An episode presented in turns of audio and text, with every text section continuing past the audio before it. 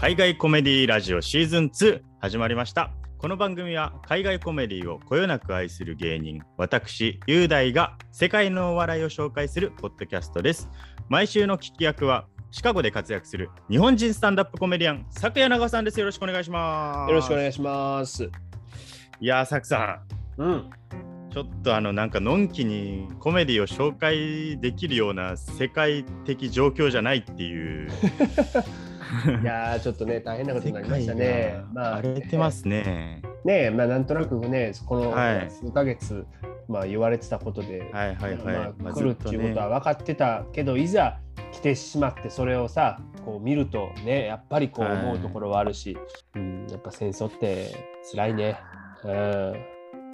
嫌ですよね。てか一うん般市民にはやめてくれよっていうプーチン。そうですよね、本当に。まあねでも、そんなことを言ってても、この番組は一応週1で頑張っていきたいと思ってもて、ちろん、で、サックさんに聞きたいんですけど、これぜひ。ほい、ほいほい。あのーそのプーチンがウクライナに侵攻したことについて、アメリカではどんな感じで報じられてるのかなそうですね、やっぱりもちろんその西側メディアの、ね、筆頭みたいなところはあるから、そのもちろんプはい。ーチンに対して批判的な意見であったりとか、あとウクライナのゼレンスキーっていうのを称えるっていう、えーまあ、報道が一般的に多いし、そういうような機運も高まってるので、街とか見てても、ウクライナの国旗をはい車にこう、ね、掲げて走ってる人とか旗振ってる人も多いよね。うんカだとそのぐらいになるんですね。そうですね、そういうところはあるのかなとは思いますけど、もちろんそうじゃない意見っていうのも、こんな広い国だからあるし、ロシア系の人もたくさんいるから、ただそういう人たちも全面的にもちろんプーチンに反あの賛成しているわけではないし、そう複雑な思いっていうのを抱えているっていう報道とかは入ってはきてます。ああ。で今回紹介したいコメディアンが、この番組では毎週一人のコメディアンを紹介してるんですけど、そうですよね。なんとですねウクライナの今の現大統領がうん。元コメディアンだったという今、まあ、話題になってますけどはい。なので、えー今回はちょっとウクライナの大統領にして元コメディアンのはい。ボロディミル・ゼレンスキーを紹介したいと思います。行くしかないでしょうよ、今週。いやーもうそうですよねせっかく海外コメディラジオなんいでやそうだ、先週ね、ミスパッと行くっていうアナウンスを一応しましたけど、これはね、は番組内容を大幅に変更するのはもう当然っちゃ当然でしょ、あれコメディアンからしたら。ですよね。うん。うん、もうで意義なしですよ。それとですねええボロディミル・ゼレンスキーがう大統領になったきっかけ。はい、うんそれがあるコメディドラマなんですけど、はい。それがサーバント・オブ・ザ・ピーポーっていうコメディドラマでうん。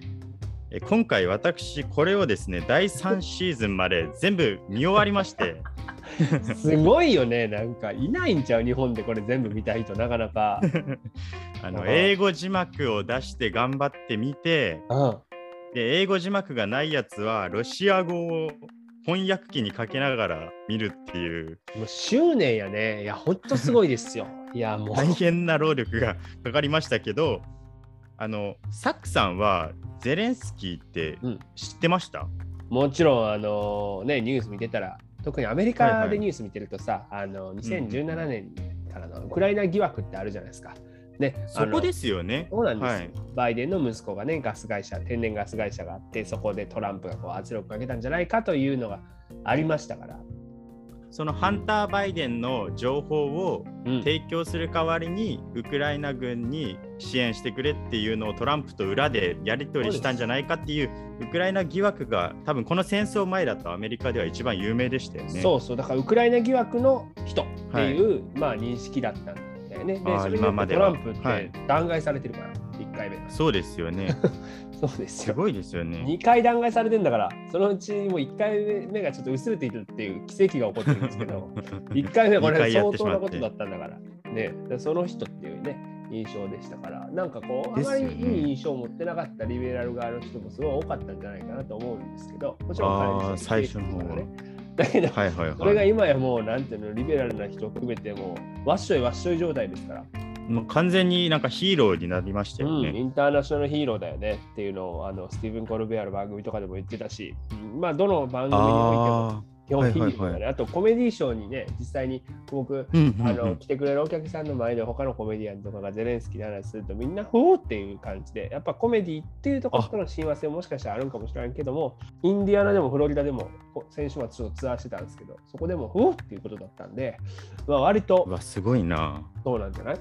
でゼレンスキーについて、うん。まずそのドラマの話をする前にゼレンスキーのちょっとプロフィールを紹介したいんですけどお願いしますゼレンスキーは1978年生まれの44歳なんですよね。若いよね。だから若いですよね、本当に若い。若い。うん、で、ユダヤ系のウクライナ人なんですよ。そうですよね。うん、父親がユダヤで、その、はい親戚はホロコーストの被害者もいるっていう。そうだよね。東ヨーロッパの人の被害もすごい大きかったもんね、実はね。そうなんですよう。ん、で、ゼレンスキーはうん、ウクライナの中のロシア語のロシア語圏の場所で出身なんですよ、東部の。そうなんだよね。だから、ウクライナ語ははい後々大人になってから覚えてるっていうことを聞いて、僕びっくりして。そうそうそうそうそうあのそれこそその大統領選に出馬するときに完璧に覚えるっていう、ね、ね、後で、どれぐらい、はい。だからそれちょっとネイティブの人に聞いてみて、僕、ウクライナの友達もロシアの友達もいるんだけど、それはどれぐらい違うのか。まあ、キリル文字はシェアしてんだろうけどさ、その例えば、はいはいはい。なんやろ、関東弁とさ、関西弁の違いぐらいなるほどなるほど。なのか。そのぐらいだったら聞き取れるけどできるかもしれんけどさ、ちょっとね、中国語と日本語ぐらい、文字はまあうん。何個かシェアしてるから。で、それぐらい違ったらむちゃくちゃ努力をしたんだろうし、国民のね、その支持を得るのに、ウクライナ語って必須なわけじじゃないですか。で、それ。を後。から覚えるってすごいなと思って。でこの人本当天才児なんですよあの、うんあ。天才児でずっと天才と言われてきて上がってきた人で、なるほど。もともとはそのクルイビーリフっていうところの出身で、はいはいはい。鉄鉄鉱石の採掘地域らしいです。なるほどなるほど。ちょっとじゃあ炭鉱みたいなイメージなのかな？どどっちかっつったら。石炭じゃないけど、そうそうだよね。なるほどで家もあの集合住宅の出身なんですよ。うん。なるほど。でもうアパートがいっぱいあってそこアリ塚って呼ばれてたらしいです。ああ、なるほどね。だから本当大規模な団地みたいなイメージってことですかね。そうなんですよ。でそこからの成り上がりの人なんですよ。ああ、そういうなんだ。お金持ちな感じ、勝手に想像したけどね。だからこそこう一般市民にも、うんうんあの受け入れられているっていうか。で母語はロシア語でね。法学部の出身で頭もめちゃくちゃ良かったんですって。は学生時代から喋りが得意だからっていう理由でアマチュアのお笑いに出てたんですって、あ。うーん、なるほどね。でロシアのコメディ番組に出たことがあるっていうアマチュア芸人時代に、10代まあそうだね。まあロシア語やから、いけるよね、そっちに。そうなんですようん。でその才能を生かしてそうのんどっちか法学部からその法律の方に進むのかあコメディアンになるのかってどっちの道でもいけるんだけどどうしようかなって言って結局コメディアンを取ったらしいんですよ。あ、なるほどね。そこからコメディアンとしてのそのキャリアが始まるんですけどはいはいはコメディアンとしてやるときにクワルタル95っていうコメディグループを結成します。い。なるほど。はい、ここのクワルタル95のコメディグループのうんそのリーダーでネタも作れる、うん。ホストもできる、ではいダンスもうまいんですよ。ああ、何でもできる。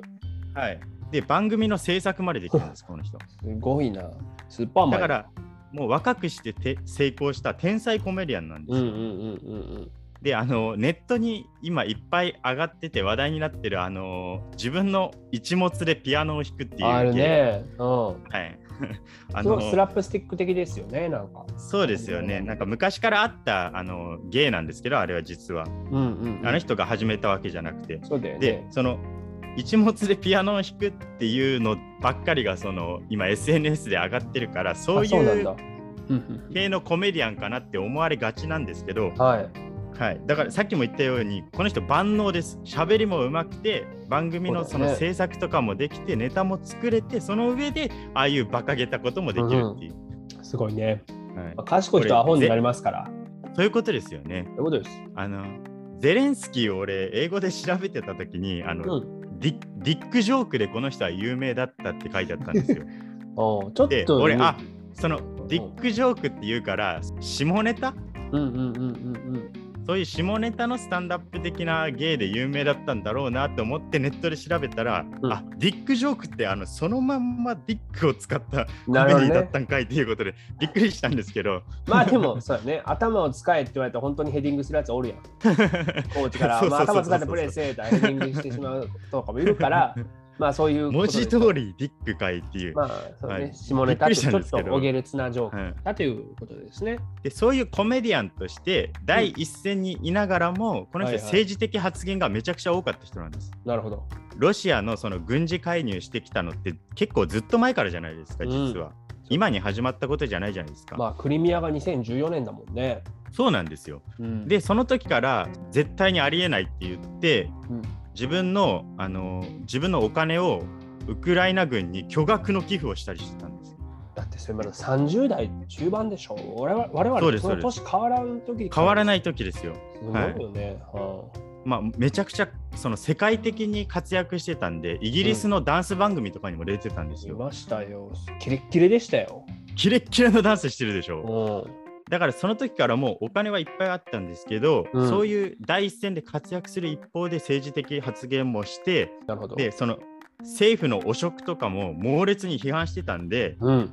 この頃からはいウ。クライナの中で彼に政治家をやってほしいっていう声ってあったんです。まあある出るよな、そんだけやったらな。今なんかネットで結構 SNS とか見てるとその、うんサーベント・オブ・ザ・ピーポーっていう、うん今今回紹介するドラマがきっかけで大統領になったっていうことをいっぱい言われてるんですけどそこだけじゃないんですよ。もっと前から積み重ねがあったんですよ。そう彼は頭もいいし弁も立つからでその政治的発言も間違ってないと。だからこそ彼にやってほしいって声はそのドラマの前からあったんです。まあ、そ世界中でさ、そのいわゆる弁が立つ、まあ、エンターテイナーの人含めて、特にコメディアンの人が政治の世界に進出してきたって例ってあるじゃないですか。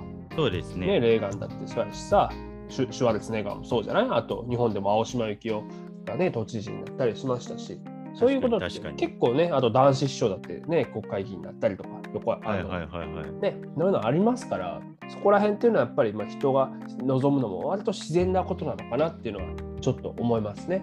確かに確かに。で、そんな中、始まったのが、今回紹介するサーベント・オブ・ザ・ピーポーなんですけど。このサーベント・オブ・ザ・ピーポーの。英語の意味ってどんな感じなんですかね、ニュアンス的に。サーバントってどっちかって言ったはいらこう、あのしもべっていう字とかで、あの僕っていう字ですよね。うんうんうんうんうん。っていうふうに書かれたりするんで、だ例えば公務員、公僕っていうふうに、ね、表現されたりするの、パブリックサーバントっていうふうに言ったりするんですよね。だからパブリック、まあ、とかごめんなさい、サーバント・オブ・ザ・ピーポーってところで、なんだろう、国民の、えーはい。国民への奉仕者というか、国民への、国民のしもべみたいなイメージでいいと思うんですよね。うん国民に奉仕する使える人っていう、みんなのために身を粉にして働く人っていうイメージでいてください。なるほど。で、うん。それ、まさにそのタイトル通りの内容っていうか、うん。どういう話かっていうと、めっちゃ簡単に言うと、はい普通の歴史の教師がひおょんなことから大統領になっちゃいましたって話なんですよ。なるほどね。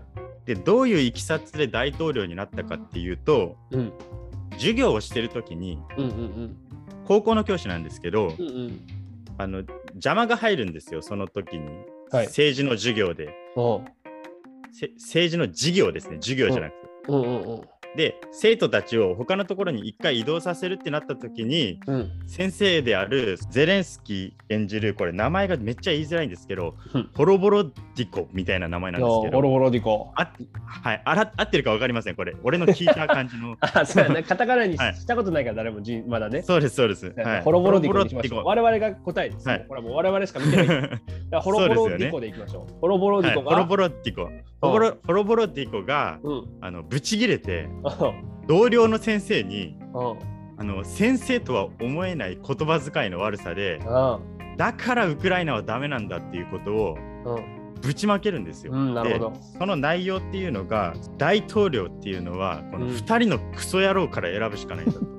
どっちもどうせクソ野郎なんだからどっち選んでも一緒なんだと。これアメリカでもたまに聞くやつやで。ねヒラリーとトランプバイデントランプバイデンの時もはいましたよ、これは。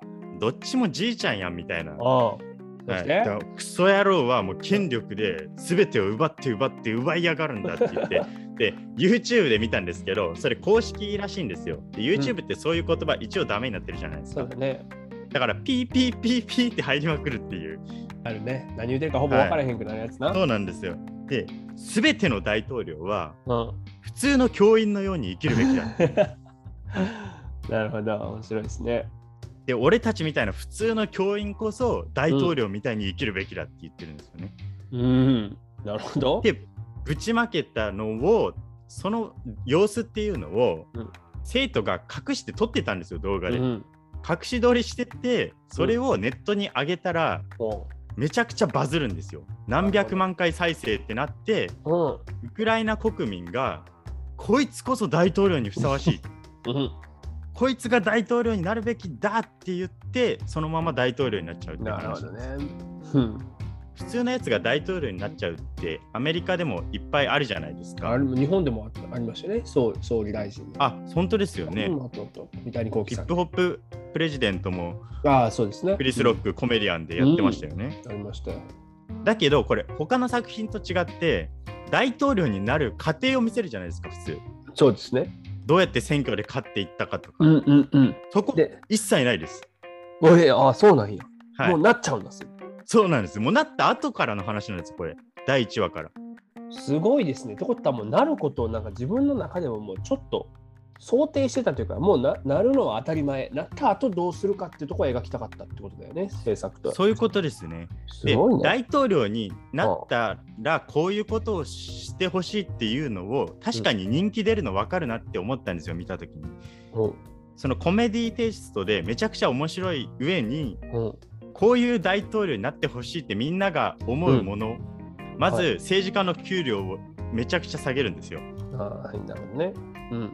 そしてあの汚職を絶対に許さないっていうこのはいドラマの一番の黒幕って財閥のやつらなんですね。うーん、なるほどですね。でその財閥のやつが汚職に手を出させるためにうん。その周りの政治家この大統領の周りの政治家とかにいろいろこう金を渡して自分のところのコントロールしようとするんですよ。うんうんうんうんそれに屈さないっていう話でこれうんチームものとしてもめちゃくちゃ面白いんですよ。うん。なるほど。まあ、そうか。大臣を今までの政治家じゃなくて自分の異例のやつらを集めて、うんうんチームものでそういう財閥のやつらと戦うっていうかなるほど。しかもその今の時点で、ねはい裏にはもちろんそのオルガリヒとかの問題ももちろんちゃんと描いてるってことだし、ね、当時の現職だったポロポロシェンコの時なのかな当時。そうですねはいのこととかももちろんきっと風刺してるってことですよね。そうですこの時のもうウクライナ全体にあるその政治の汚職が当たり前になっているようなものを、こうやってドラマで真っ向から批判したからそりゃウクライナ国民に人気出るよなっていう そりゃそうだよね。はいまあ納得ですね。ドラマとしても本当に面白くて俺めちゃくちゃ後悔してるのがはい。この侵攻とかウクライナ情勢がここまでになる前に見たかったなって思ったんですよ。なるほど、なるほど、なるほど、そうですよね。今見るとちょっとそのゼレンスキーの命も危ない状況なんでうん、笑うに笑えないところがあって、うんそうだよね、はい。心から笑えないっていう感じもありますよね。ウクライナの人たちがこう国会議員とかがうわーってこう騒いでヤジとかで、日本でもあるじゃないですか。もう収集つかなくなる状態とあか るね、あとそのデモとかに集まってきた国民たちが説明しようとしてるのにずっとデモでヤジを飛ばしてきて黙らない状態の時にゼレンスキーどうするかっていうとあ。ゼレンスキー演じるホロボロッティコですけどあ。どうするかっていうとプーチンが転覆したぞって言うんですよ。そしたらウクライナ人がみんなうわーって言ってたのに一瞬でえ？嘘だろ？っていう感じでそこの会話が一瞬バッて静まるっていう。すごいね。そうウクライナ人をその一瞬静かにさせる必殺技がプーチンが転覆したっていう嘘をつくっていう。今見るとちょっと笑えないんですけど。しかもこれがね、もしかしたらだけど現実になっちゃうかもみたいなところはあるかもしれないもんね。本当ですよね。なんかうん。やってほしいことのななんとなくみんなが妄想することの先取りをするっていうかその国会議員がヤジでうわーってなって右と左が喧嘩しだした時に ゼレンスキー演じるホロボロッティコがサブマシンガン二丁拳銃で国会議員を全員妄想の中で全員撃ち殺すっていうシーンすごいね。これやってほしい日本でもとか思ってしまうじゃないですか。なるほど、なるほど。はいい。面白いですね。歴史の教師なんでうんうんうん。なんか追い込まれたりとか危機的状況になると歴史上の人物が妄想の中で出てくるんですよ。ほでリンカーンとかアルカポネとかルイで二人とも16世あ、フランスやと。本当ですね。でルイ16世とうんかそうなんです世界的な人たちうちょいちょい出てきてなんかゼレンスキーにな一言二言言っていくんです。ん。なんか面白い。ちょっとジョジョラビットみたいな感じだね。あそうですね。まああれは あのまヒトラーでしたけどうんあの、まあ、はいだいぶ描き方が違うけど、なんかそういう。まあでもそんな感じですそんな感じです。なんか言ってくるっていう。でそれでゼレンスキーの意見をこう言うみたいなので、うんうんうんうん。でこのドラマの一番の見せ場がやっぱり演説のシーンなんですよ。そりゃそうだよね。うん。やっぱゼレンスキーの力ってあの今の情勢とかで支持率とかも見てても演説の力がすごいじゃないですか。もちろん、それはね、やっぱだってし、もともと喋りが立つってことで、そういうことですよ。ですもんね。うん。はい、でなんかウクライナ人とは何かみたいなことを説明するところとかめちゃくちゃすごいんですよ。で彼自身ロシア語圏で出身じゃないですか。はい。だからロシア語を喋る人でもウクライナ語を喋る人でも差別しなくてこのウクライナという土地に生まれたっていうことがまず大事なんだっていう。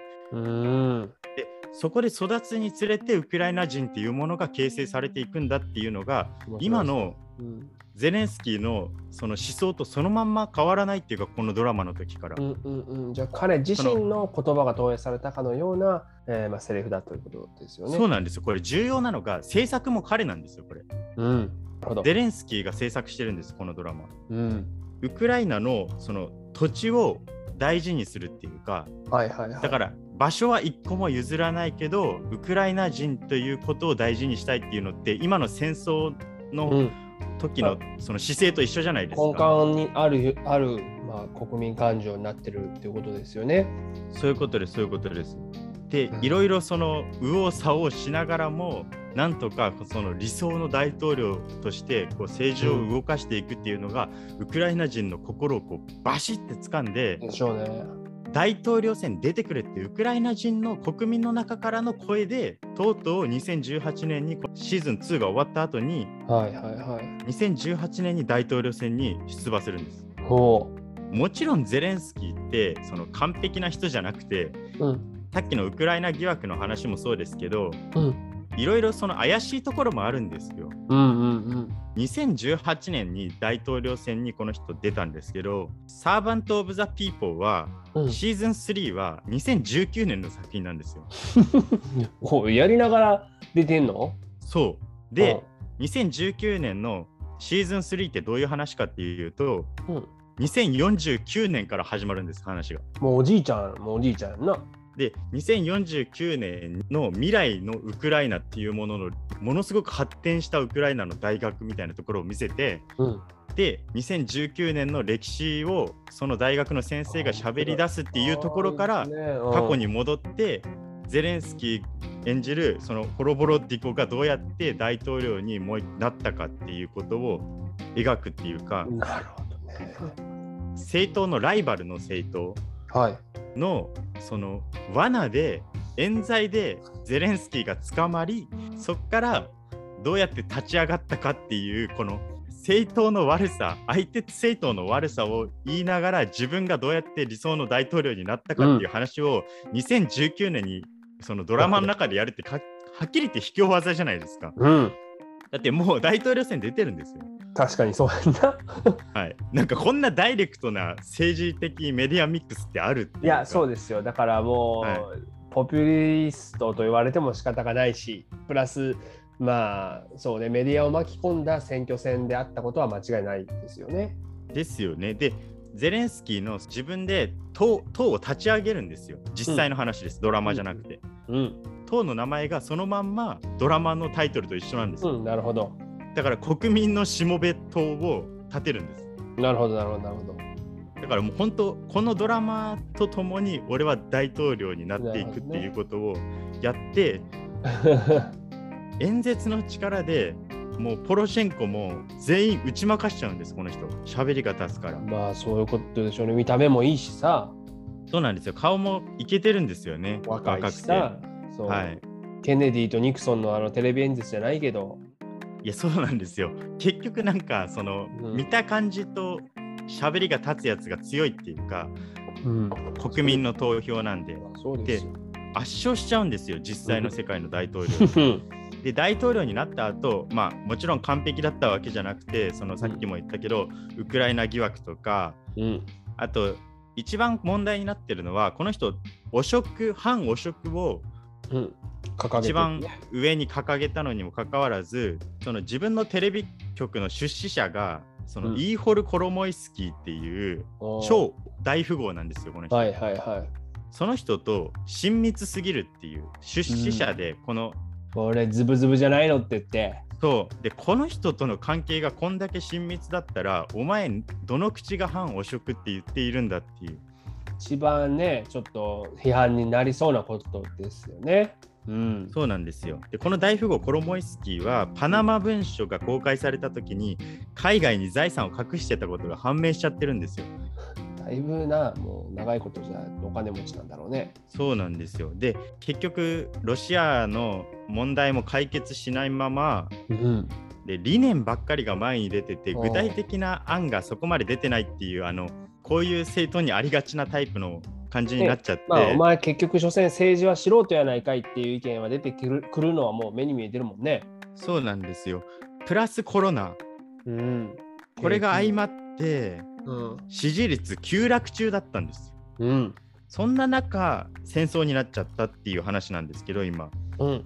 でも戦争になった今彼の支持率なんと90%ですよ国民なるほど。やっぱ有事にはね、そうなるんですよね。避難をしろって言われてたのにもかかわらず、首都のキエフに残ってるんですよね今もあのビデオはやっぱり世界中に流されたし、すごく印象的だったんでしょうね。最後までその国民のしもべであるっていうことをそこだけはこの人ブレてないなって俺も思うんですよ。うん。しかもあの、プーチンみね、たいに上から指示はしてないじゃないですか。そうなんですよ。あとアメリカがさ、はいその避難を持ちかけて、どうしますかって言ったら、飛行機などいらない。弾薬だけです。私が必要なのは。みたいに言ったんだよね、これ。これがアメリカでもすごくね、ね勇敢だというふうに称えられるセリフとして報道されてましたよ。でその外交的なその問題で言うと今全員がって言っていいぐらいウクライナの味方側にうん。その全世界で言うとついてるじゃないですか。はい。そう考えるとすすごい大統領が本当に歴史的にも類を見ない大統領ですよね。でやっぱりその言葉の力とかその人の心をつかむ力っていうのが圧倒的に長けてたっていうことなんだろうね。だってプーチンだってそこの能力に関してはものすごいものがあったからこそこの20年以上ロシアでねこのトップに君臨してきたわけじゃないですか。でまあもちろん今回彼がやったことが国際法に大きく違反して、ね、それをね逸脱してるっていうのはもちろんあるけどももう完全にねゼレンスキーとプーチンっていう二項対立で今悪と善という形でこう見られているっていう世界的な状況を作り出したのはゼレンスキーのそういう一個一個の発信なのかなとも思いますよね。ですよね、このウクライナ側への同情と、そのロシアに対するそのロシアの違法性っていうのを如実にこう浮き彫りにしたっていうか、そうですね。大統領演説に言った言葉が、ゼレンスキーが、うん。私は生涯を通じてウクライナ人が笑顔になるようにあらゆることをしていくって言ったんです。このコメントはもう本当にコメディアンからすると素晴らしいよね。そうですよね。だからここってコメディアンとしても言ってるし、大統領としても言ってるじゃないですか。なるほど。だからそのもちろんこの状況を招いてあのウクライナ人をここまで一応苦しんでしまってるっていうもちろんプーチンのせいなんですけど、うん。まあ、ゼレンスキーがその政治素人だったとかいろんな意見はあるにせよやっぱコメディアンとしてのこの尊敬っていうかそこだけそこへのリスペクトは絶対に俺出さずにはいられないなって思います、ああ、もう僕もね、そこは本当にコメディアンの先輩としてっていうところでいくと、そこはね、やっぱり感じるし、結局コメディの本当の信念っていうのがここにあるのかなと、ちょっと考えさせられた1週間だったなと思いますね。いうん。すごい大統領ですよ。彼、本当に死ぬかもしれないですけど、うん。こんななんか大統領になって、戦争になって、首都にな首都に残って、戦い続けてるって、これ、映画にしたら嘘くさくて、ありえるって話になっちゃうぐらいのことを今やってるとまあ思うんですけど。そうですね、もちろんその、ね、戦争っはい。てすごく単純なことではないので、なんかこうんうんうロシアが一方的に悪いウクライナが一方的に称賛されるべく応援するべきっていう見方っていうその短絡的な見方っていうのが、ね、今世界中で行われててそれの怖さっていうのももちろんちょっと感じる部分ではあるんだよね。だけどなんか、あうーん、だけどだ彼がやってることっていうのはそういうふうに勇敢な部分っていうのは必ずあると思うし僕はコメディアンとしてって見た時にやっぱり彼のその信念と理念っていうのも最後にその集約されてたなっていうふうに思うので、ううんん、そういう意味でも、ね、なるべくもちろんロシア側もそうだしウクライナ側もなるべくこの戦闘で一人でもねあの犠牲になる方が少なくなればなとそして一刻も早く終わればなとそれしかないよ一般市民ね。がね。一般市民が死ぬのが一番嫌なんで。戦闘員だって別にね死んでいい命なんかないじゃないですかだからそこに関してはもうね停戦というものがなるべく早く早く行われるように世界中がそれこそこに協力していければいいんだけどなっていうのはやっぱずっと思ってることなのでいや、本当に本当に、もうなんとか、どんな形であれ早く終わってほしいって俺も思ってます。そうっすよね。だからなんかまあいろんなアメリカのコメディアンもさこれに関していろんなコメントを言っているんだけどやっぱりはい。必ず世相を反映するサタデーナイトライブが、ね、この前の土曜日2月27かな、えーあったんですけど、大体さつこう面白くこうコントを作るコールドオープニングってオープニングのコントがあるんですけどそれがもう。完全にあのニューヨークのウクライナ合唱団の歌だけだったんだよねウクライナ語による。ではい、歌ってましたね。で、その粛々としたムードの中でオープニング、こう、Live from New York It's Saturday Night っていうのが入って、で、そういうふうに歌だけで粛々としたムードで始まったのって、実は僕が覚えてる限り、2016年の11月にトランプが選挙で勝った時以来なんだよね。そっか、あの時もケイト・マキノンがハレルヤっていうね、あの曲をピアノですよピアノでね。弾き語りましたけど、あれ以来、ぐうん、だから本当にそうそれぐらいやっぱりもう世界中がね、やっぱりこう思ってる、まあ、別にトランプが選ばれたら世界中が悲しいわけじゃないんだけど、少なくとも SNL の立場としてはそれぐらいの悲劇として捉えたわけじゃないですか。うん。からでいろんな人もなんかね、ネタにはしてましたけど、うん、ちょっと印象に残るところでいくと、うん。まあ、基本的にみんな称えてたよね、トレバー・ノアも。あの世界中が今こんな制裁してて、スイスが、ね、トランプの、トランプじゃないプ、プーチンの資産を凍結させるっていう話が、あのスイス、衛星中立国中立国のスイスがそれやるってすごいことだよねっていう話をしてたりとかさ。ここまで関せず貫いてきたのにってことですよね。そう、やっぱ衛星中立国ですからね。うん、うんあとはウクライナ人の人の抵抗、ほら、戦車を手でこう押し返す人とかさ、あの、おばあちゃんがロシア兵に向かってひまわりの種あげたっていう話とか報道されてる日本で。はいはいはいはいはい。いでっぱいポケットに拡散されてますよね。ポケットに入れなさいとで、あなたの死体から、はいあのひまわりの花が咲くのを楽しみにしてるわよみたいなとか。あと、はいはいはいはい。モロトブカクテルの話とかって日本でされてるんですか？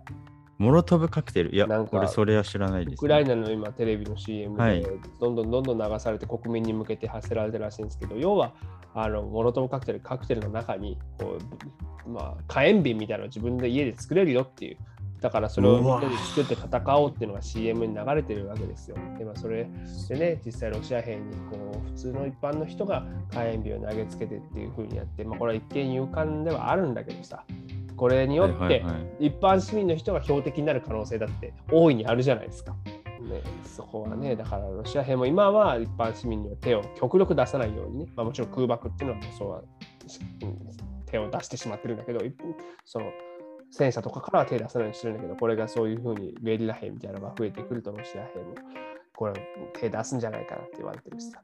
いやそうーですねもう侵攻したのがすべてな、なんで侵攻しちゃったんだろうな。まあそれはもともとずっとね、懸念されていることだったし、それはもうはいずっとケアはね、みんなしてきても結局止められなかったっていうのはもうもちろんがその2つの国のことだけじゃなく周りもいろいろ考えることはあるんだろうし、うん、これちょっとどっかで大丈夫ってみんなが思っちゃってたってことですかね。でもどうですかね。僕はもうなんかいろんなメディアのニュースを読んでてアメリカのそのいろんな得た情報を僕ら得てたわけですけどああこれはもうちょっと本当に取り返しつかんことになって2022年はこうだろうなっていうのを去年の12月ぐらいの時に自分の番組でも、うん、言った時にああこれはちょっと大変だなというのはねなんかありましたね。アメリカのメディアから見てると。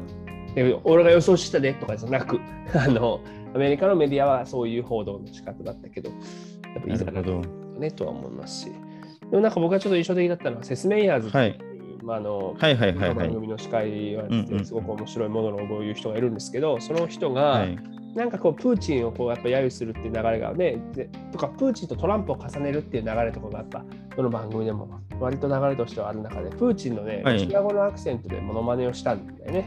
であのいろいろこうロシアのこのプーチンの側近のモノマネとかも一人三役とかやりながらやってああまだまだちょっと俺ロシア語うまくないね。ってでも俺のロシア語のアクセントがうまくなればなるほど世界がやばくなってるってことだからこのままでいてほしいねって締めくってたんですよ。おお。なんか、そう、本当その通りだなと思って。うん。いや今ウクライナ情勢をそうやってアメリカで一応ネタにしてるっていうのがすごいと思うんですよね。ね日本ではそんなことないんですか？いやもう1ミリもないですよ。そっかそっかそっか。いやだからさすがにって思ってしまいますもんどうしても。そっかそっか。いやなんかうん基本的にいろんな番組僕もちょっと注意してたけども、ずっとテレビの前で見てましたけど。サタデーナイトライブもウィークエンドアップデートでウクライナの話してましたもんね。してたね。そう、だからマイケル・チェっていう、その今チームライターやってる、はいアンカーの役やってる人もそうですけど、ちょっと面白かったのは、はい。そのまあ、これはコリン・ジョスとか言ってたものですけど、コリン・ジョスコロナルミステイクっていう言葉を使って、あのもしロシアが侵攻したら巨大な間違いを招くことになるっていうふうにあのバイデンが警告したんだよね、以前。はいはいはい。そしたら、それに対してどれぐらいかつ NBC がいまだに冬のオリンピック放送してるぐらい、これ巨大なミステイクだねっていう。これはね、NBC の曲でそれを言うっていう皮肉にも相まって、そうやっぱ面白がられてましたけど。いや、すごいな。あと、このなんかアメリカコメディの底力みたいなのいや、本当そこがね、感じましたね。とトランプがさ、なんか、はい、あのプーチンのことを彼はスマートで genius だって言ったんだよね。最初最初言ってましたね。なんか最近変えましたけどね、一瞬で。やばいゼレンスキーも勇敢だけど、とあの、はい、とりあえず genius だっていうふうに言ったんだけど、はいはいはい、あのこれはエリック・トランプを紹介するときに genius っていうのと同じっていうことでいい？あれはジーニアスだって絶対、ね、それは皮肉っぽく言ってるそのレベルだぞっていう。いや、すごいな。痛烈なパンチをしてましたね。おでも日本でもこれに関していろんな人がさ、このまあ、有事に関して、じゃあ核保有すべきだ、うんうんうん、核共有すべきだとかいう意見をいろいろ言ったりするじゃないですか。そうですね、ウクライナみたいになりたいのか、ロシアみたいになりたいのかって、こう、なんか両極端に話がボンって飛んじゃってるんですけど戦争行けと文句言うやつ、反戦反戦やつは戦争行けっていう意見とかさ、はい、まあ、出てたりするじゃないですか。だからそういう時って、やっぱその、その人たちの資質が出るし、こういうく、まあ、いろんな国のこういう時に、なんだろう。あの自分の政治観とかを出してくる人って必ずいると思うのでそういうところってのはなんか我々が見とくべきことかなとは思いましたね。あうん別にどんな意見を持っててもそれはいいと思うんですよ、誰が。だけど、そのどういう人がどういう意見を持ってて、どのタイミングでそのことを言ったのかっていうところっていうのは、うんまあ、それこそ我々がちゃんと見て覚えておかないと、そういう人たちが権力を持った時にどうなるかっていうところにつながってくると思うので。なるほど。まあ、とりあえずはアメリカでは今のところはネタにできてるってことですね、でも。うん、まあそこは僕もしていくつもりだし、そのもちろん茶化すっていう意図がそこにあるもちろんもちろん。はいはいはい。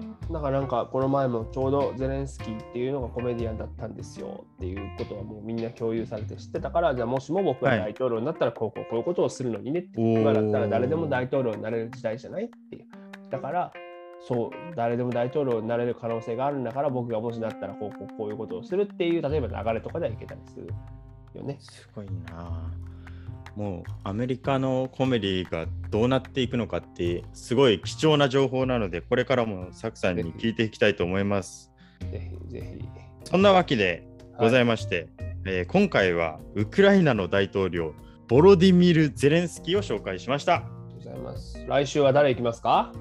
いやもうちょっと来週見てです。まあね、この状況があっていろんなことがある。はい、もプうーチンの可能性もあるでし結ょ構いやそれはねえわ。あいつ面白くねえし。いやでもね、あの、言ってましたよ。はいあの、プーチンとゼレンスキーの違いは上半身裸になった時に美しい体かそうじゃないかなかってことで。ゼレンスキーすごいムキムキなんで、プーチンやって昔はムキムいやキや。プーチンムキムキで馬に乗ってたじゃないですか。今はでもやっぱもう70歳ですからやっぱ44歳と比べたらさ、なんかゼレンスキーがワクチン打ってる画像を上げてんだけど、もう上腕二頭筋がとにかくすごいことになってるのよ。ムキムキなんだよいやてかあの兵隊の格好が全然普通の兵隊に見えるっていうそうなんです。あのプーチンが裸で馬に乗ってる写真を見て あのいやいやいや。あのスティーブ・マーティンっていうレジェンドコメディアンがいるじゃないですか。うん。それをなんか写真で一言みたいな感じで、うん、ああ、これはついにトランプがやったなって言って、トランプこいつとうとうプーチンに国境を警備させらしたって言ってたのがすごい面白かったです。いやーね、できそうはみんななのかな。でも、あのいやもあの写真を使ったカレンダーむちゃくちゃ売れてるからね、ロシアう、いで。ややっぱ世界そうなんですね。もう。セックスシンボルとしてはなってるんじゃないですかっていうところはね、あるんで。はい、ただ本当もう一般市民への攻撃を今すぐやめてほしいということだけは僕は思ってるので、はい、僕も反戦の立場はあの一生崩しません。はい。そんなわけで、このラジオを iTunes や Spotify でお聞きの方、ぜひ気軽にフォローやレビューお願いします。します。SNS などでの感想も歓迎しております。このラジオの説明欄にお互いの Twitter と Instagram の URL を貼っているので、ぜひフォローお願いします。